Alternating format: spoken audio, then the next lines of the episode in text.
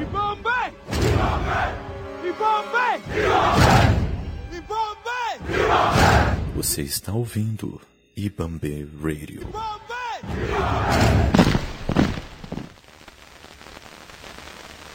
Oi pessoal, bom dia, boa tarde, boa noite. Espero que esteja tudo bem com vocês. Deixa eu me apresentar. Eu sou a Nanda, sou estudante de gestão ambiental e hoje eu estou aqui para falar de um assunto bem interessante, bem polêmico. Eu estou aqui para falar sobre o lixo, para a gente conversar um pouco sobre esse tema que não é muito é, falado na nossa cultura, né? não é muito discutido. É, toda vez que a gente pensa em lixo, a gente pensa em alguma coisa que não serve mais, né? E a gente pensa também em jogar fora. E quando a gente fala de planeta Terra, é interessante perceber que não existe fora. É, se você joga no chão, ainda está dentro do planeta. Se joga no rio, está dentro do planeta. Se é no aterro irregular, também está no planeta. Então, tudo que a gente faz aqui continua aqui. Né? Então, isso é bem interessante. E a partir disso, a gente consegue perceber que tudo que acontece de, de efeito aí, de problema trazido pelo lixo, é uma consequência de uma atitude nossa, né? atitude essa que pode ser evitada com algumas regrinhas, né? É, a gente sabe da, da situação é, da poluição, tanto do solo quanto dos rios, etc. As doenças que o lixo pode trazer quando descartado no lugar incorreto, né? Eu acho interessante a gente pensar, primeiro, como a gente pode reduzir a quantidade de, de lixo que a gente produz, né? Se você pensar na vida do ser humano, o que, que a gente precisa? A gente precisa comer, precisa beber, precisa se vestir, comprar algumas coisas, né? Que a nossa sociedade está acostumada, né? Que a gente, que a gente tem é, esses hábitos, por exemplo, é, então a gente precisa comer e beber. Então, como a gente pode fazer para gerar menos lixo comendo e bebendo, que são é, essenciais, né? A gente precisa se alimentar e precisa beber líquidos. Então, a gente pode comprar é, coisas, né? Com menos embalagens, principalmente plástico. A gente precisa evitar plástico a todo custo. Seja plástico em um sabonete que você vai comprar, é, numa refeição, pasta de dente, porque eu tô falando de comida e bebida, ninguém aqui é, deixa de tomar banho também, né? A gente precisa se vestir também. E roupa, é, se a gente for pensar como uma roupa é produzida, a gente vai entrar em uma questão muito complicada. E roupas também não se decompõem né, com tanta facilidade assim, não dá para reciclar, então a gente tem que ter muito cuidado é, para comprar algo para vestir, né? Então, quando tem aquele casamento, aquela festa, a gente logo quer comprar um, um vestido bonito para quem é de vestido, um terno, uma roupa bacana para ficar apresentável, mas às vezes é uma roupa que a gente não vai usar depois. Então, seria interessante pegar emprestado com alguém que já tenha, depois devolver e a gente vai curtir a festa de boas e também vai fazer a nossa parte em relação ao meio ambiente, né? A gente também pode trocar roupa com os amigos, é, pode doar o que não estiver usando mais, ao invés de jogar no lixo. Outra questão também são os celulares, né, ou aparelhos eletrônicos de modo geral.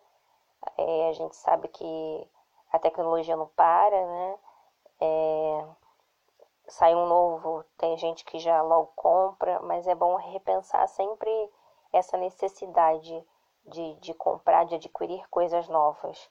É, no caso da tecnologia, eu compreendo que mude, que às vezes é necessário ter um mais moderno mesmo, mas é bom repensar essa necessidade, se realmente você precisa daquilo ou não. Caso não precise, o interessante é trocar só quando tiver ruim, né? Quando não der mais para usar.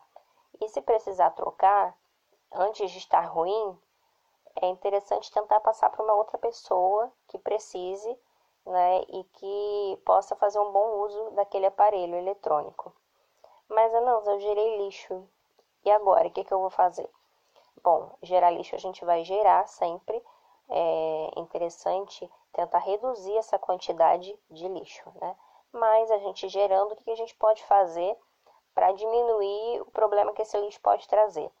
Uma coisa interessante é descartar no lugar certo, como a gente já falou, e outra coisa é separar o lixo, que é uma coisa bem simples, é um, um hábito que a gente pode criar, tendo duas lixeiras em casa, uma lixeira para o lixo seco e uma lixeira para o lixo úmido.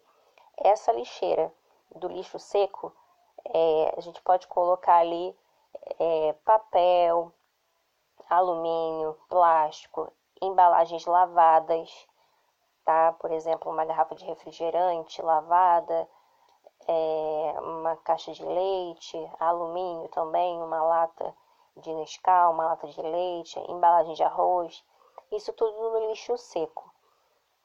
E o lixo úmido a gente separa também e não precisa ser descartado. A gente pode fazer a compostagem com ele, que é uma forma de usar até mesmo para quem tem planta em casa, ou você, se não tiver planta para adubar, você pode colocar, pode doar para alguém, e, mas esse é um assunto que a gente pode falar melhor num outro momento. Focando no lixo seco. É, depois que você faz a separação, se não tiver uma empresa que colete na sua residência ou perto de onde você mora, você pode buscar alguma cooperativa para fazer a doação, tá?